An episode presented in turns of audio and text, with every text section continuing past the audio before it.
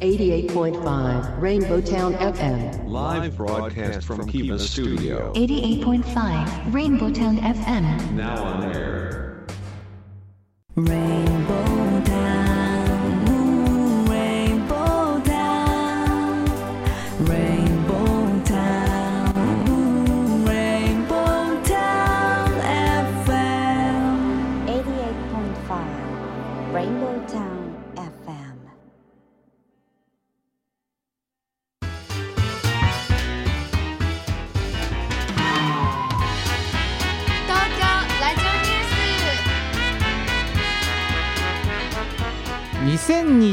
2021年。3月2日。時刻は14時を回りました。FM88.5MHz レインボータウン FM をお聞きの皆さん。こんにちは。東京ラジオニュース。メインキャスターの松ピーこと松本哲弘です。パソコン、スマートフォンを使ってサイマルラジオやリスンラジオでお聞きの皆さん、ポッドキャスト、 Spotify でお聞きの皆さん、こんにちは。東京ラジオニュースナビゲーターの鹿島めぐみです。レインボータウン FM 東京ラジオニュース。この番組は毎週火曜日に好奇心あふれるキャスター松ピーこと松本哲弘さんと個性あふれるコメンテーターでニューノーマル時代の気になる話題を独自の目線で語るニュース解説番組です。はい聞いているあなただけにお送りしますと、はいえーいうことですが、えー3月入りましたね入りましたね。ちょはいっと暖かくて今日はね。3月2日、はい。はい。えー今日はねうん右の日なんですってわかりやすいね。三人ね、右の日。のうん、へえー小さいものとか、えーミニチュアを愛そうということなので、ははい、あなのであの僕も愛してください。い。やばいな。今日はアウェーだな。まあこの意味がね、えー、分かる人は分かるかな。ですね。今沖縄めぐさんからですね、はいえー真逆なことを言われましたけど、さあ3月入りましたということは3月は卒業シーズンですうんね。そうね。どうでしょうか？ねどうなるかしら。うんね、コロナ禍の影響で今年も卒業式はあの短縮はい。が予測されてますけれども、去年もそういえば、えーもうこういうね、えーご時世になってましたから、コロナ禍に入ってたので卒業式は短縮されたんだよね。そうですねうん。よく覚えてます私は。覚えてますね。うんえーまあ、個人的なことですが、えーメグさんも私も小学6年生のはい娘、息子がいますから、えーこの3月は卒業生の親という立場でもありましてですね、まあ、ちょっと意識する月かなとは思いますが、ねえーまあ、昨年ですね、えーこちら口コミサイト、えーウィメンズパークに寄せられた短縮された卒業式に出席した保護者の声では、はい。短縮されても十分に感動したそうです。コメントしづらいけどわかるなこれは。まあそうだよね。そうですね。うんやれることが大事ですからね。うん。うん。だからまああの昨年はね、だってうちの子供たちもそうですけど、あの在校生の言葉とかもなかったりとかね。なかったですね。うん、PTA とか地域の方々のお話とか、なんかあの地域の議員さんの話とか、はいうん、ああいうものも一切なくて、あのこれ子供の意見ですよ。あ楽しかったって言ってました。うん。で、まあとてもねすっきりしてね、ねこじんまりすることでその、うん。アットホームさが出るというか、そうでしょううね。ん、そうなんだよね。でまあなんですかね、いろいろとあの卒業式の中にうん。あのなんかほらなんとか庁の話、はい教育庁の話とかさ、大人の事情が入ってくるじゃない。うん。でそうするとさほらもう子供たちさ小学校6年生とかはい。こう言っててもなんかさ、もうそわそわしだすし、ね、静かにしてないといけないですしね。ね、なんかちょっと実際一緒に参列している親もあー長いなとかって 思ったりする卒業式がなくなって、うん。まあ本当にこうね、うん。まあ、でもほら無駄がそぎ落とされたわけじゃないから、うん。やはり主役は、えー子供たち、ですね。えーですから、うん。なんかなんかそれに注力されてそれもあってあの短縮されても、うん。いや十分に、うん、卒業式らしい卒業式で感動するのかなってうん。いう気もしますよね。いや今年はどうなりますかね。うん、どうなりますかね。うん、まあ卒業式といえばですね、えー本番前に楽屋で、はい。えージェットさんとも話をしてましたけれども、なんかみんなで呼びかけ？掛け声みたいなのがあったよねとかってあ言って、ーはいはい。うん、今日は？みたいな。そうそうそう。今日はね旅立ちの日。そう旅立ちの日とかってまるまるで過ごしたでまるまるをやった運動会、楽しかった遠足とかね。そう。でそみんなでせーの楽しかった遠足とか言うんだよね。ねえ。ねこの年になってもいまだこういうの記憶にあるよね。うん。今年バージョン作れないねって話にもなりましたよね。行ってないから。そっか卒業前に行った卒業旅行行ってないとかいう掛け声だとまずいですよ。だってね。ね えそうだよね、うん。掛け声どうなるんですかね、うん、それもあるしさ。あと大きな声は出せないんじゃないの、そうですね。あの歌の時間とかも、うん、口パクみたいになってたって当初言ってましたうちの娘が。あーそっかどうなりますかね。ねそういうのでね。うん。ちょっとねいろいろまた制約のある中での卒業式ですけれどもね、うん、さあね、えー今週も行きましょうか。レインボータウン FM 東京ラジオニュース。この後は世の中のニューノーマルを追いかけて紹介するニュースピックアップ。そして14時20分頃にはメインコメンテーターにライブ配信サービスアミーナ代表阿南秀樹さんこと DJ ジェットさんを迎えて今日最初の話題について語ります。東京ラジオニュース。東京ラジオニュース東京ラジオニュース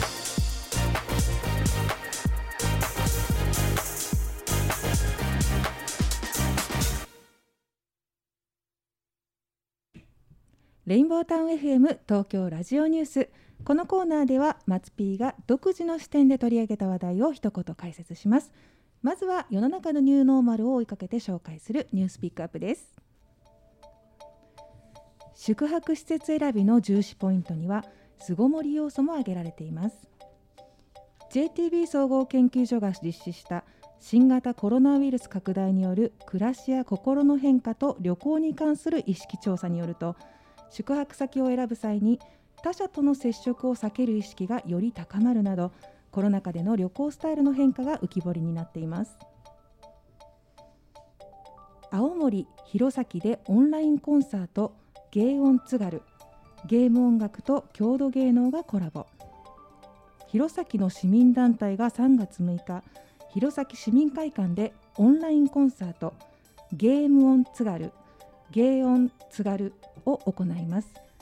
ゲーム感覚で音楽制作が楽しめるワークショップも行うこのイベント。イベント名は弘前の街を多くの人に知ってもらうためゲーム音楽と郷土の芸能音楽をミックスさせるとの意味を込めて芸音津軽にしたそうです。台湾の小学生とオンラインで交流。台湾の小学生と動画を交換してきた上越市立春日新田小学校6年生の児童が24日初めて台湾とオンラインで結び日本の文化や生活を英語で紹介しました。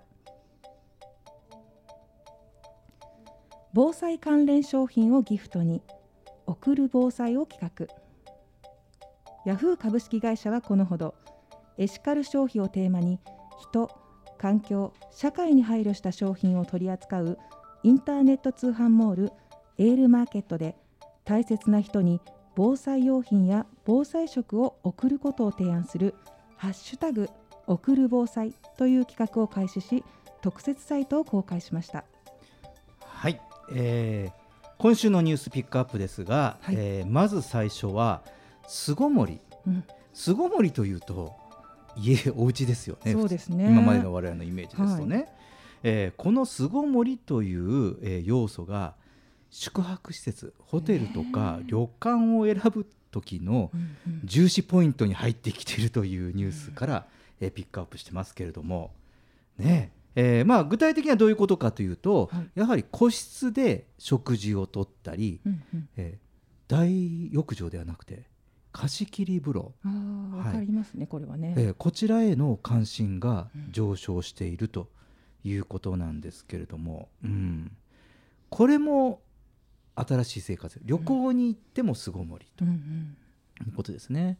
確かにそうですね。飲食店に行ってもあのあの窓壁側に向いているカウンターの席か、もしくは、えーこう個室仕切られてるところを無意識に選ぶようになったのもこの頃かなと思いますけど、どうですかメクさん普段の生活で？なんかこう仕切られてるところで静かに食べたりとか話さずにするっていうのをしなくちゃいけない今世の中じゃないですか。うんうん。でも個室で食事だったり貸し切り風呂だったら心置きなく家族と喋れるうんっていうのがあるのでこの宿泊したいけどこういう自由に話せる機会を巣ごもりの中でやりたいのかなって私だったら、うんうん。なんか行ってもやっぱり周りを気にして話さないっていうのはやっぱ辛いし、うんうんそこでやっぱりこう個室で食事だったり人に迷惑をかけないでちゃんと自分たちの交流も深められるあの、うんうん。か限られた人ですけどね、うんうん。なんかそういう中での大切さ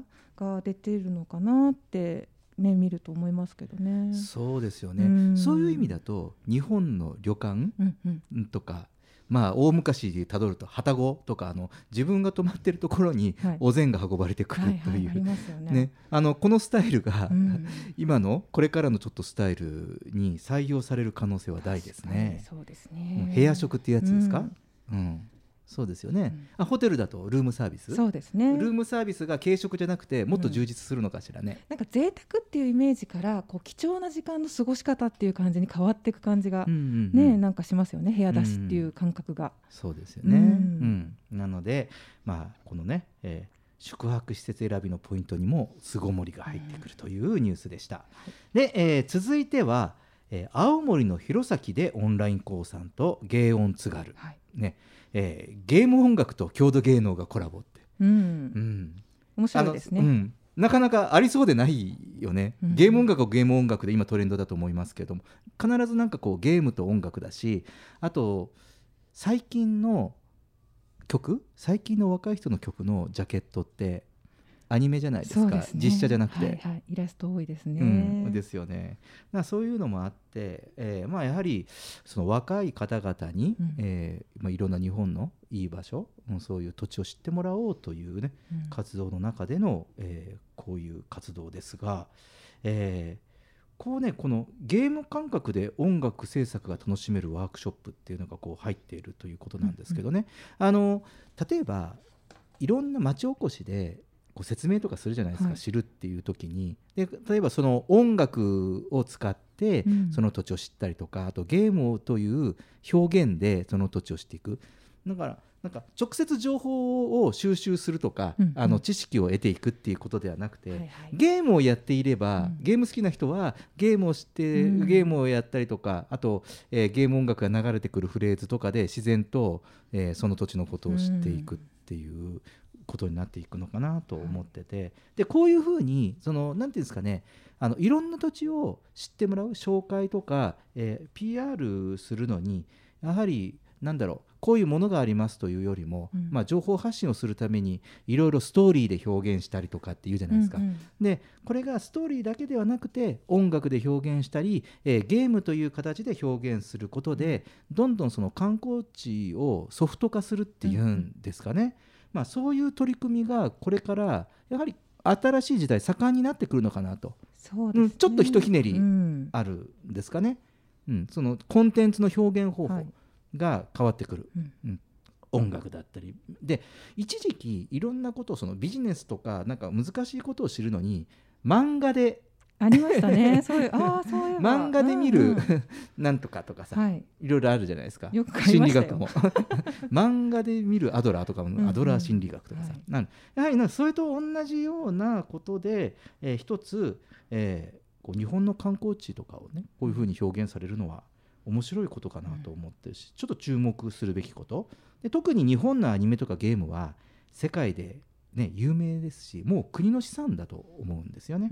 なので特にこれからまた、えー人の行き来が盛んになってくると、えーあの外国人の方々とかインバウンド、ね、日本を訪れ需要の喚起にもなるんじゃないかなと思って、これはちょっと注目すべきこうコンテンツ、うん注目ですね。かなと思っはいて取り上げました。はいで、えー続いては、えー台湾の小学生とオンラインで交流と、ううんいうことでやはりオンライン時代ですから、ねうん、で子供たちもねこれはねあの事前にあの YouTube とかの動画発信を日本はの子は日本のものを、はいはい。えー情報発信する、うん。で、えー台湾の子は台湾の子で情報発信する。でお互いに、えー道徳とか今子どもたち国際交流という時間がありますから、はいえーその時間で、えーまあ、視聴して感想を書いたりとか質問を書いたりしてで最後に、えーこのオンラインのイベントで、えーこうみんなみんなで、うんうん、なんていうんですかね交流会を開くと。リアルな交流会を開くというものなんですよね。うんでちょっとこうねちょっと面白い話ありましてですね、えー子どもたちからは天ぷらや肉などの変わった寿司ネタを紹介したら、台湾では寿司ネタにスナック菓子を入れると聞いて驚いたとか。上回った。話。面白い。うん。へで日本の授業は6次元目までですけど台湾は普通に7次元目まであってすごい。勉強するんだなとえ。思ったとかね。すね。う。ん、やはりこうね日本の、えーだけじゃなくてね日本と海外を比較するというね、えーこういうチャンスが出てくる。でこれって、うん、オンラインオンラインになったところで一番すごく夢があって可能性があることかなと思うんですよね。あのまあ現地に行けるともっといいんだけど、はい。例えばバーチャル留学うんううん。んとか、オンラインで、えーまあ、こあのその気軽に国際交流ができる、うんそうするとほら時間とか、まあ、子どもたちだから予算とかもあるじゃないですか、あと一人で行かせられるのか。うんうんでもやはりこれから、えー社会がはい。いろいろこうボーダーレスになってくるのでいろんな国の人たちと、えー意見交換したりそして、で外から日本を見た方がいいかなっていう時代になってくる中で、えーとてもこういうのはなんか普通になんかこう授業でそうですね。こうなんだ姉妹都市ないけどこう姉妹校になってる、学校同士ではどんどん盛んになってくるとやはりこういうふうに交流があるとその語学なんかも何のためにあの、ね、英語を勉強するのかとか、ね、あるじゃないですか。本当ですね。なんかこういうふうになんかこう実地的に教育が広がるから、なんかすごく実践的な教育でなんか楽しいなというふうに思って、でこうちょっとこれは未来の可能性を感じたので取り上げてみました。で最後に、えー防災関連商品をギフトプレゼントにするという「送る防災」という企画ですね。えーここのところ、はい。地震があったり、ね怖いですあとね山火事ね、うんうんがあったりとかね。かね。うん、こうちょっと災害がね、はい。気になるちょっと気にするような今日この頃ですけれども、うん。えーこのね、えー防災用品って、うん。メグさんい用意してます？私あのそれこそあのロロロンダリング法でしたっけ？うんうん。何でしたっけ、あの 日々の食事にこうん。うストックをやっていく。うん、ローリングストック法だ。うん。ありがとうございます。ローリングストック。をやってるので、うん。本当にこういわゆるセットみたいなものは用意してないうんうんのが現実なんですよね、うんうん、ただもらえたら本当に嬉しい。これもらえたら嬉しいよ嬉しいね。ですね。しかも心が通じるというかあ、うん。こ私思ってくれたんだなっていう気がするので、うん。まさにエールだなってそう最近ね感じますよね。うん、最近やはりこういう、ねうん。えー災害のニュースが多くなって、はい。私も我が家では、えーその防災グッズをもう一回見直して足りないものは買ったりうんうん。しました。あのスーパーに買いに行ったりネットで買ったりってしたんですね、で自分たち整えてふと思ったのがあ今度は、えー田舎の両親とかは大丈夫かって聞いたら何も用意してなくて。でしょうがないい送ってやるからって。うちと同じセット送ってやるからってい。うことを言った矢先だったので、えーこのニュースはちょっとそれもあって気になりましてですね。でここはねこれこの、えー送る防災もちろん自分のものだけじゃなくて、えー、とこれをこの防災用品を、ね、お世話になっている方々とかあと身内とかに、うん。えーまあ、送っていく友人とかにもね、はい。うん、大切な友人に送っねえーギフトしようという企画なんですが、えーこれがですねそのエシカル消費っていうこともテーマになっているので、いつも言ってるその散歩よし企画になってくるわけねはい。ですよ。うん。ね、あの送られた人だけがいいんじゃなくてそういうその防災グッズを整備して調達することは、エシカル商品になっているので、人とか環境とか社会に配慮した商品が、えーまあ、そういったものが、えーと使われていくと、うん。うん、いうことですよね。だから、ねあのまあ、人や社会にとって優しいものはエシカル商品ですから、まあ、寄付がついている商品だったり、エコマークがついているとかあと障害者がの支援になっているという商品ですよね。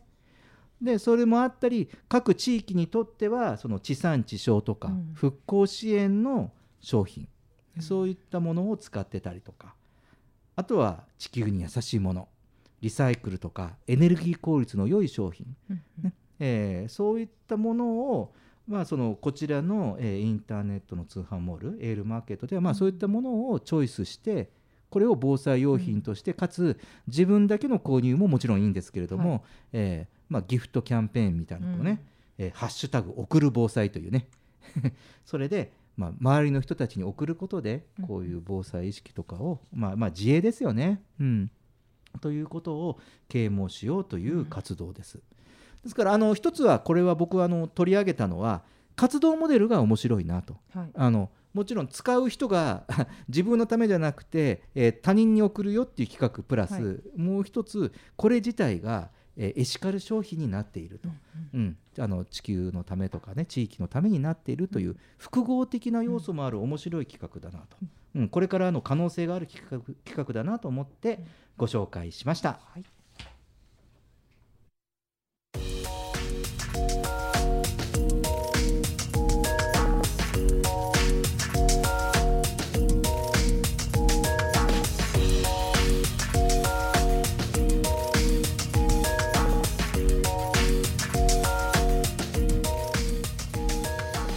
東京ラジオニュース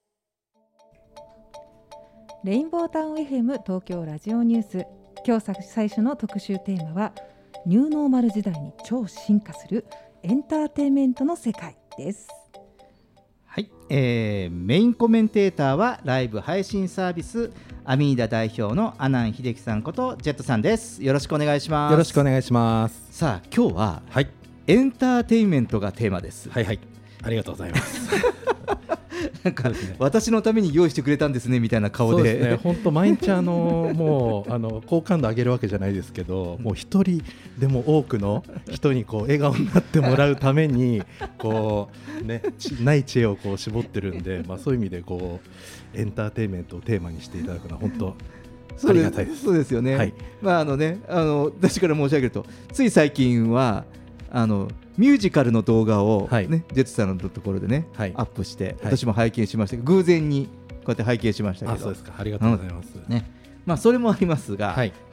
そのエンターテインメントがはいはい。このニューノーマル時代で超進化するという話題なんですね。うん。で、えーここに一つニュースがありまして、はい。えー株式会社福島テレビ福島中央テレビが、えーこれからですね3月19日から21日の3日間 Zoom を使用した生配信の観客参加型のオランライン演劇うん、「エンド・オブ・アス」を上映すると発表しているんですが、はい。うん、これねまあ最近このパターンはありますよね。はい。Zoom で使って生配信すると。無観客でとか、うん。もしくは会場に少人数入れて、うん。他は、えー、Zoom で観覧いただくというスタイルは、まあ、だんだん定着しつつあるんじゃないかなと、はい。もうジェットさんなんかはもう日日常茶飯事な。ことかなと、当たり前のことのようにやってらっしゃることかなとは思うんですが、はい。えーちょっとユニークなところがありましてですね、はいえーこれはその体感する演劇と言われてまして、えーオンラインライブシアターエンド・オブ・アスを上演と。うん。で単に演劇を見るだけじゃなくて気づけば画面の中っていうかその劇中の世界を体験できるという、ね、えーこれこのままフレーズを言うと誰もが一度は夢を見たことがある非日常のエンターテインメントを実現と。うん。想像つきます？ここまでで。まあ今ねオンラインで配信するっていうのはもう映像を見せるっていうのはもう当たり前の時代になったので、うん。まあその画面の中の世界を体験するっていうところは非常に気になりますね。うんはい。そうですよね、はいそうなんです僕もねどういうわけかここまでは実はピンときてないにもかかわらず、うん。うんなんかちょっと聞いてみようかなと思って、はい。えー電話しました、お。えーこれを作ってるディレクターに、はいはい。で、えーそもそもがですね、はいこの、えーショーの演劇の舞台は福島中央テレビの本社なんですようん。でテレビ局を舞台にこの演劇はリアルタイムで繰り広げられると。いうことで、はい。えーコロナ禍で劇場に足を運ぶことが難しい今からこそ見知らぬ誰かと一緒にハラハラドキドキワクワクするというコンテンツなんですが、うん。どういうことかと言いますとね、はいはい。まず Zoom で参加するんですが、うん。えー生配信なんですね。はい。なので観客参加型の演劇でで参加者にうん。役の設定があります。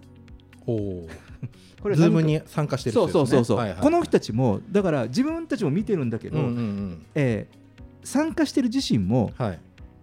でもねエキストラっていうには役割がありすぎるので、はい。エキストラとも言い難いんですよ。へでねオンライン同窓会に参加した同級生という設定で参加するそうなんです。ほうん。あのちょっとねあの物語の中身はちょっと言えませんけれども、うんうんうん。そういう設定でしてね、はい。でそこから演劇の鑑賞だけでなくってその、まあ、いろんな事件が起こるんですね。はいはい。でこれは誰が犯人なのかとか、うんうんそういうこととか誰が怪しいと思うかとか、はい。あと聞き込み、うん。うん、刑事役の人が聞き込み。はい。でそれを例えば、えーメグさんとジェットさんが Zoom で参加している人だとすると、うん。僕が刑事だとすると、はい。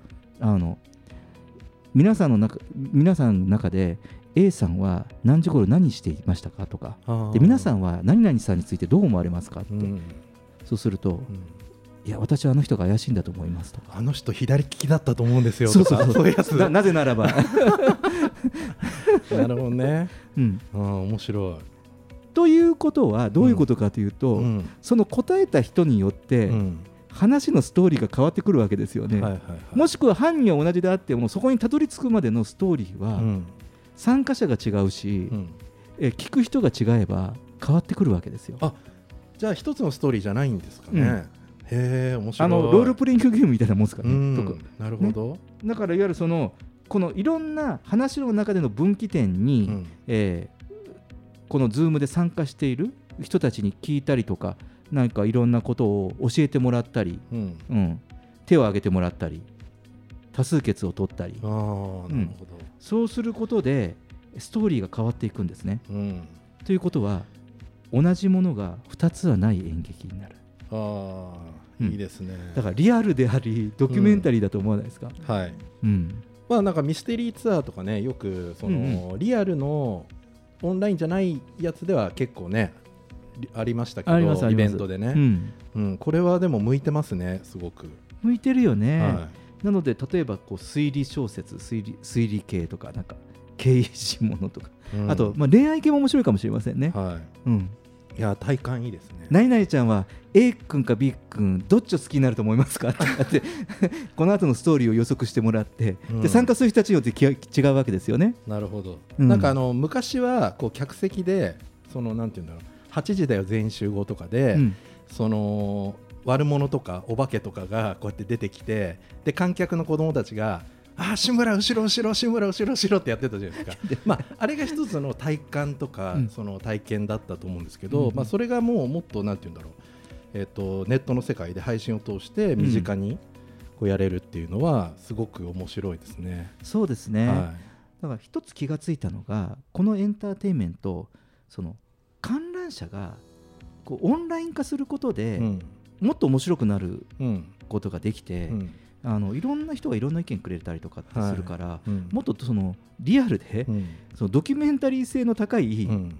いいそのショーを見せることが、うん。かえってオンラインだからできるようになるのかなそうね。劇場だと志村後ろ後ろぐらいしか言えないそうですもんね。そうそう、う。んうん。うん確かに。ね、ででねこうあこの人っていう方にマイク持っていったりしなきゃいけないじゃない、ううんん。そうそうそう。うん、確かに。そうですよね。なのでこれはね一つその新しい、うん、超進化するエンターテインメントとうん。して一つ紹介させていただきました、はい。でそしてもう一つは、えーニューノーマルジャのエンタメの話題、えーこれはね芸人が教えるアジアの楽しみ方、はい。うん、現地で活躍する芸人が教えるアジアの楽しみ方をご自宅でというこれは、えー吉本興業からのニュースなんですけれども、うん、これね実はあのこれはその海外で海外で活躍するうん。いわゆるね吉本で住みます芸人ってうんいう人たちがうん。最近いるんですよ。はいはい。で、えーこれ海外のニュースなんですけれどもね、うん、で、えー私は実はあの仕事のご縁で、えー国内の住みます芸人を手配している、うん。こちらあの吉本興業のグループ会社になるんですけども、はい。えー、と株式会社吉本エリアアクションっていう会社がありまして、はいはい。えーこちらの、えー角田さんという方に話を聞いたんですけれどもこれね、えーまあ、まず、えー吉本興業ではですね国内だけでなくて海外台湾、タイ、インドネシア、マレーシア、ベトナム、フィリピン、ミャンマうん。ーにおいて芸人が現地のスターを目指して活動する住みますアジア芸人。はあ国内は住みます芸人というんですが、えーこのプロジェクトにもうコロナより前です、うん2015年から、はい。えーまあ、エンターテインメントのうん。あのなんだろういろんな可能性を探して取り組んでいるということなんですよね。で特に、まあ、こういうコロナ禍になりまして、えー外出自粛によってこういろんな人がほら海外旅行に行けなくなったじゃない、うん。だからあえてその、まあ、海外の楽しさそのその現地の良さとかその旅行の歓喜とかまたね、えーこうなんていうの？平穏な時になったら来ていただけるように、まあ、そういうふうにその盛り上げる、ううん。ん、だからなんていうんですか？施設観光大使みたいな感じで,、はあえーでやってるんですよね。うん。あでこれはじゃあコロナの前からこういうことをややってて。でもかえってそのコロナになってより、ねまあ、でも最初びっくりしたでしょうね。ロックダウンとかになって あれこれ来たもののどうすればいいのみたいなね。うん、だからなんかそういう事情も、うん。あのネタにしてるらしいんですよ。ああなるほどね。面白いのはね、うん。この芸人さんじゃないですか。だからその現地をそのままレポーターとして紹介するんじゃなくて、うんうん自分たちの笑いのネタにするわけですよね、だからそれは漫才のネタにしたり、うん。コントのネタにしたりして、うん。うん。であの発信したりあとそれこそそのズームライブだとか、でオンラインライブとかでうん。発信するわけなんですよ。はあ。うん、なんか面白そうじゃない？うん。で、えーそうすると、まあ、これ今回はそのアジアっていうテーマのニュースを拾ったんですけども、うん。国内もそうなんですがそうすると今まであいつ面白いっていうことで人気が出たじゃないですか、うん。とかあと不安がついたじゃない、うんうんうんだけれどもこれからそのもちろん芸風とかの好き嫌いも当然あるんですが自分のひいきにしている自分がタイが好きだったら、タイのスイマス芸人を応援したくならない、うんうんうん。タイのいろいろ情報発信をしてくれると、はい。だからそういうねあのその地域の角度だからエンターテインメント芸人さんをひいきにしてくれる角度をのうん。新しい角度で、えーその不安になってもらううん。っていうことを仕掛けているらしいんですよ。どうでしょう？こういう仕掛け。でもな海外とか結構その警察の人と、うん。なんていうのその裏の世界がつながってたりするとかいう話も聞くじゃないですか。だから なんかこういう体験とかなんかね 怖い怖いだろうなと思いますけどね。そうでしょうね、うん。いろんなことをするんでしょうね。はい。うん、で実際には、えー、とこのプロジェクトを、えークラウドファンディング、うん。うん。で使っていて、えーまあ、クラウドファンディングの形で募集してるんですね。ね。で参加者募集っていうふうにしてででこのクラウドファンディングに参加した人はこの芸人さんの、えーまあ、1時間のうん。ショーを視聴できると。うーん。でもねそんな大した金額じゃないんですよ。1500円とか、うん。1人3000円とか。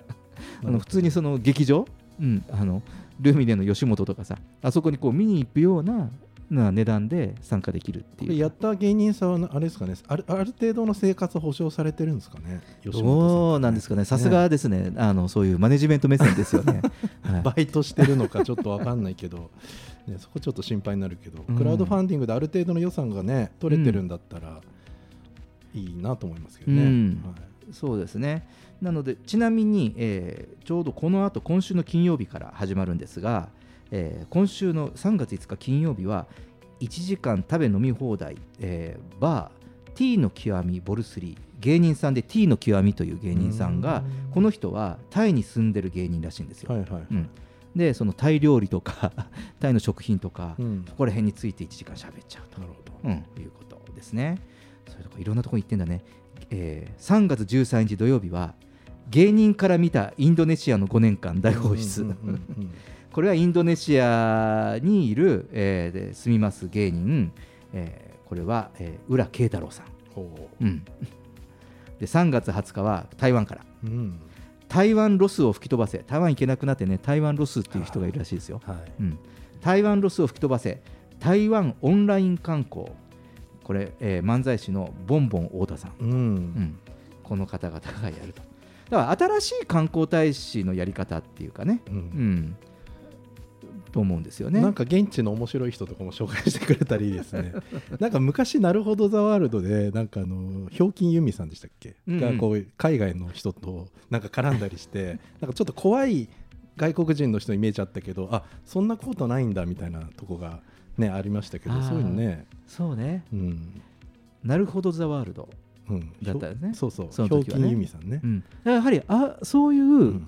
ああいうふうにコンテンツにしたから表記由美さんがいろいろ巡っていくわけじゃないですそうかそうそうそう。だからすごく人気が出たんじゃないですか、うんね。うん。その国に行ってみたいなとかうん思いましたもんね。そうですね、うん。だからこれもそのエンターテインメントがただその笑いとうん。本当は純粋にエンタメてエンタメを提供するだけじゃなくてそれが、えーいろんなその地域交流、うん。その国際交流というかその土地とかをそういうのを知ってもらうための、うん。えーきっかけになる役割を芸人さんがすると、はい。うん、こういうねまた新しいハイブリッドな可能性もあるかなと思いまして、えーこういうねこれから注目するエンターテインメントの世界はい。ということで紹介しました。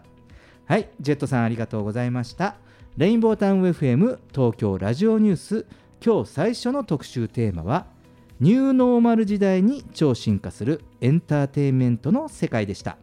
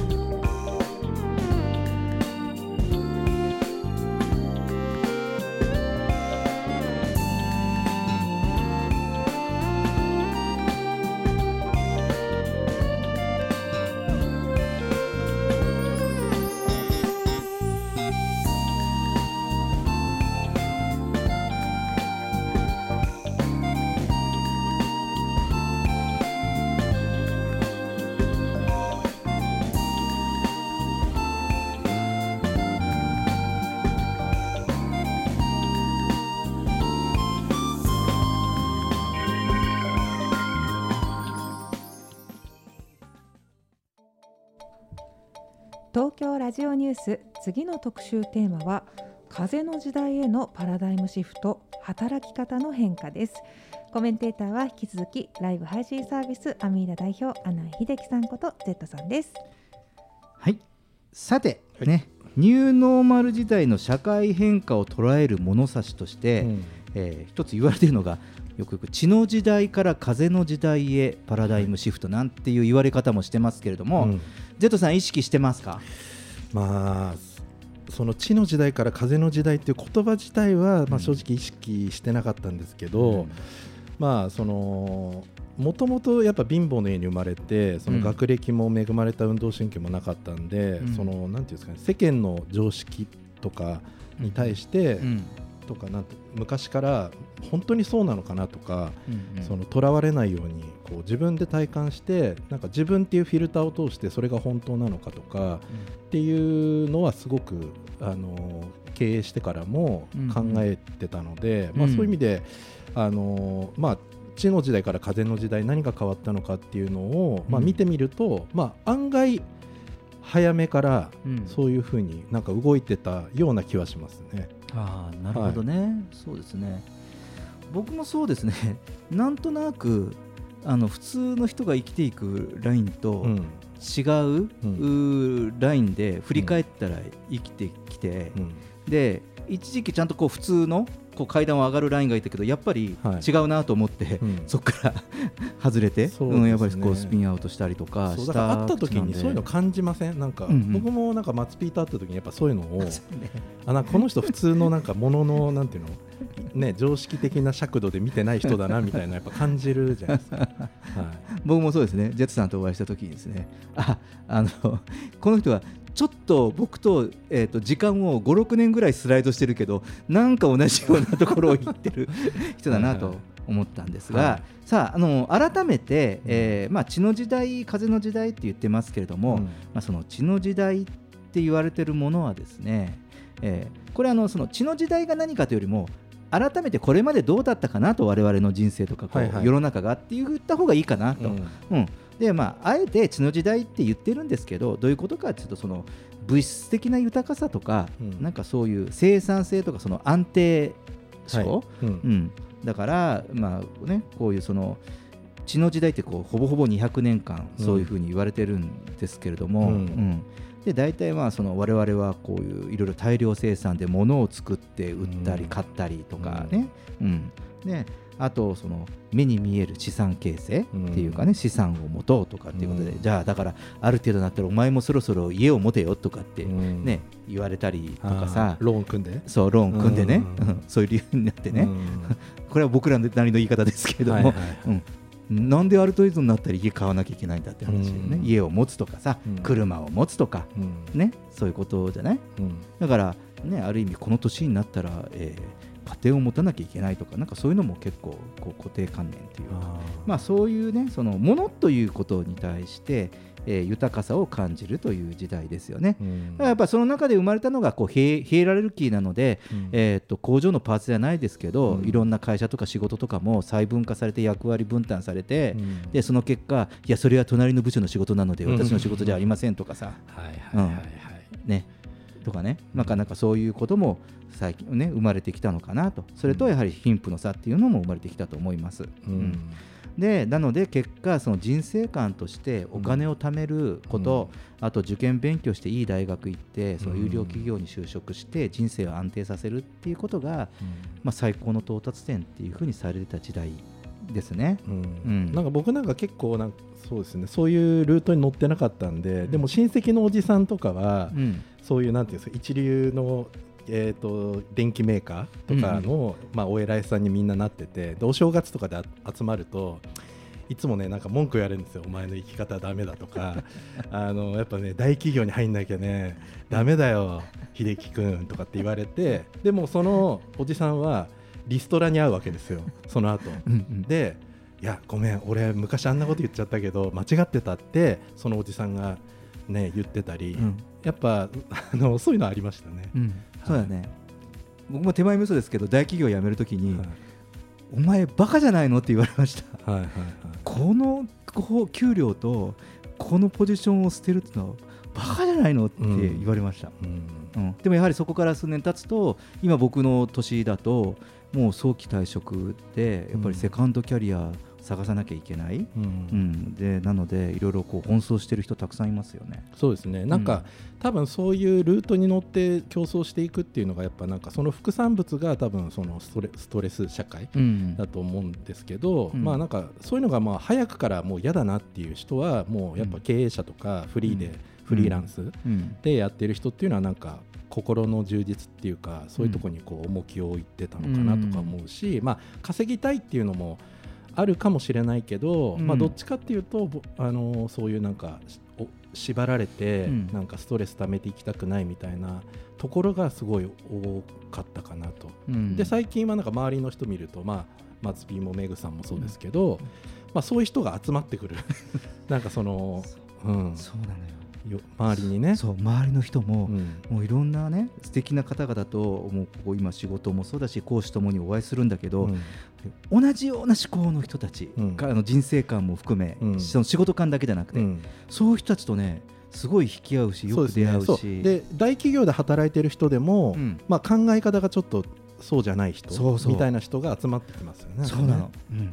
そうなのよ。そのそうなのよ。もちろんね大きな会社にねいらっしゃるんだけど、でもねその仕事感ね。すごく仕事感がね、うん、そういう人生観とかがうん。同じような人引き合う人、うん。うんそういう人と一緒にお仕事する機会が、うんそうですそれも自然発生的にっていうのが多いのかな。はい、すごいわかります。うん、気がしますね。はいなのであのやはりその今後、まあ、その風の時代って言ってますけれどもこれももう我々も少しずつ感じているような何を感じているかというと、まあ、その風っていうので目に見えないですよね。うんうんでもほら風はさほらほっぺたで感じたりするじゃない？その、はいはいはい。ひ皮膚に当たってさ、だから肌感で感じたりってうん。するよね、うん。風とかね。で風に乗って匂いも来るしさ、うん。だからなんかやばい匂いがするとかさ、いい感じがするとかさ、うん。なんかそういうそのそこそれまでって根拠がないものでって言われたけど、うん。でも結構そういう人間の可能性っていうか、うん。インスピレーションっていうのはうん。なんかその科学的にも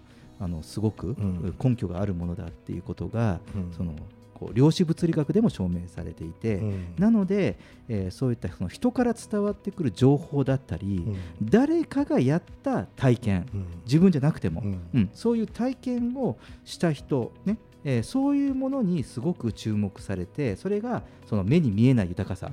だからそういう体験を持った人とさっき言った話が、うん。とお付き合いする、うん。話をする。別に僕の体験はないけど、うん。やっぱり本当になんかそういうことを地で足を行って体験した人たちとうん。お付き合いをすると、うん。すごくその自分の人生にとって豊かになりますそうそう。なんかそれがビジネスになるとかならなくとか、関係なくですね、人生自分の人生にとってなんかあーなんか幸せだなっていうことを、まあでも結構思ってなくてもビジネスになっちゃったりするんですけどね。そううん。そうしようと思ってなくても。そうなんですよね。うんでそれがやはりそのネットワークですよね、うんそのその人脈という意味のネットワーク。で特に縦ではなくて横の人脈の広がりが大切に感じてくる、うん。会社を超えてとか立場を超えてとか世代を超えてとか、うん。あとどう生きてきたかとかどう過ごしてきたか関係ない。どこに生まれた人とか関係ないとか。もう本当にこれは思いますね。うん、本当にねそう。いうもんなんか大事にした方がいい。そうそう。でそれまではやはりなんかこうどこの筋の人なのかとか、うんうんなんかそのお勤めがちゃんとした会社なのあの人と、か。そういうところはあまりこうかんそのポイントではなくなってきたかな、うんうんまだありますけどね。うん。まだね。なんか取引するときにねうん。こういろいろ調べあてとかね。あのね、うん、あのまだまだ経済が追いついてないんで、ううんん。そういう側面は多いですよ。うん。うんでその、まあ、そういうことを感じたときに、うん。これから、まあ、僕らはパラダイムシフトといってこういう番組を新しく作ってやってますけど、まだまだ入り口なので,、うん。でこの狭間切り替わる狭間にいるからジェットさんの今の話も出てきたと思うんですけど、はい。その後本当にニューノーマルという時代、うん。それが来たときに本当にそのお金を稼ぐために僕ら働いてたりとか資産をさっきみたいな安定のためにに働いているという僕たちの生活はどういうふうに変化するのかなと。そうですね、うん。これなんか風の時代だからって言ってこう無理によ横のつながりを作ろうとするのもうん。どうかと思うんですよね、なんかね見えちゃうっていうか、この間のあのクラブハウスとかのうんうん話もそうですけど、なんかこうねなんか妙にビジネスビジネスそうそう。ねしてね、うん。横を広げましょうみたいな活動もちょっとなんか引いてみちゃうみたいなとこもありますよね。あるね、はい。うん。僕は個人的にはその人脈を増やすっていう意識はあんまりなくて、うん。あのやはりこういい人たちと、うん。もう限られた人たちでいいから、うん。あのしっかり太く付き合いたいなって考うんえるようになった、一時期はやはり、うんそのなんだろう自分がうん。勝つ営業してた頃とか、若い頃とかはもうそのたくさんの,、うん。その人脈を作ろうというふうに奔走した時期もありましたけどね。はいうん。なんか人類皆兄弟で全員大切にすれば本当はいいのかもしれないけどやっぱりなかなかねうん。時間も限られてるんでやっぱりそういう人をこう選ばざるを得ないとこもあるのかなっていう気はしますね。そうですよね。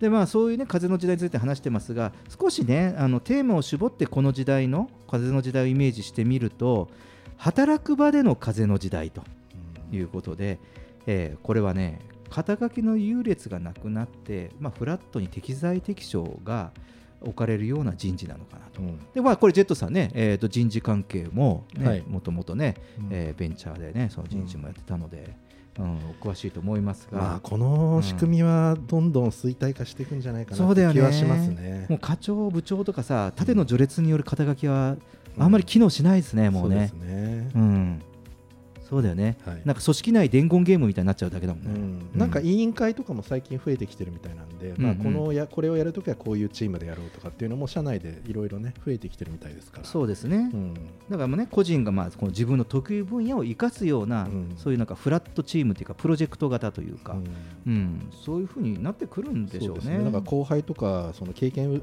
浅い人でもすごい人いるんでそういう人からいろいろ学びたいと思いますし、なんかう上下っていう感じがをあんまり出してくるっていうのはちょっともう時代に合わないかもしれないですね。そうですね。はい。でそれともう一つその働く場での風の時代のイメージというとお金を介在させない交換が成立するようになる、うん。これジェットさん前から言ってる、はいはい。物々交換に,、はい。になるんじゃないかと、うん。うん。ね、だってもうこんだけね通信技術が進んでますから、はい。まあ、もうスマホと PC あれば誰でもどこでも情報発信ができるわけうん。ですよね。はい。うん、だから、まあ、そういう発信力とか IT リテラシーを高めることも大切になるんですけど、うん。ただ、まあ、僕はですねお金の価値がもう変わるかなと思ってて、うん。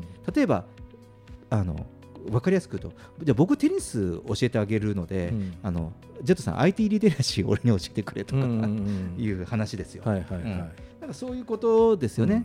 とかあと例えば我々ラジオで話題に取り上げるんですけどいや取れたらあのじゃあなんかあの宣伝費とかいらないんですか？とか言われたらいやそのすいませんそのそこそちらで作っている今回番組で取り上げた野菜を分けてもらえませんか？とか、うん。野菜と交換するとか。ね、うん、なんかメグさんの動画作ってあげるから僕のファッションセンスをちょっと磨いてくださいとかね。何でも何でもできますね。そうそうそうそう、はい。うん。だからその、まあ、スキルの交換とか情報の交換とかね、うん。あのそのお金があるとかないとか関係なくそのできるないかなでそういうのがその助け合うその相互扶助の社会になっていくとうん。いうか、だって結局それこそお金もらっても我々給料もらってそれで、えっと、食べるもの買ったりとかさ、うん。着るもの買ったりとかしてるわけじゃない、うん。そこが間飛んでダイレクトに交換してるだけだよね。結局お金もらってそれでねうんがあれば人間は生活できるわけだから、だからなんかこういう少しダイレクトな取引が盛んになるのかなと。そう考えると農家やっといた方がいいかなと思いますね。ですよね。まあねちょっとこの話題をね、うん。始めるとねもう尽きないんですけれどもね、またね何回かに分けて、えーこの話題をしていきたいかなと思います。ジェットさんありがとうございました。ありがとうございました。レインボータウン FM 東京ラジオニュース後半は風の時代へのパラダイムシフト。働き方の変化を話題にしてみました。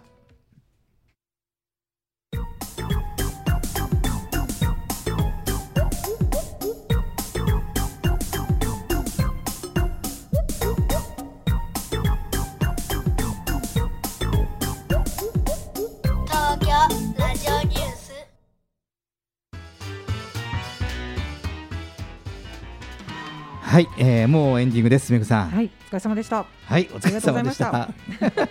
なんか巻きな感じですね。最近結構聞いてまして人増えてきたんであ嬉しいです。ありがたいです。はい。そうなんですよ、いろんな人がね、はい。これから聞いてますとかね、うん。え今日仕事で聞けないんで、えっと夜、うん。うん。夜からポッドキャスト。ポポッドキャスト聞きますということで、だから番組終わったらすぐポッドキャスト上げないとね。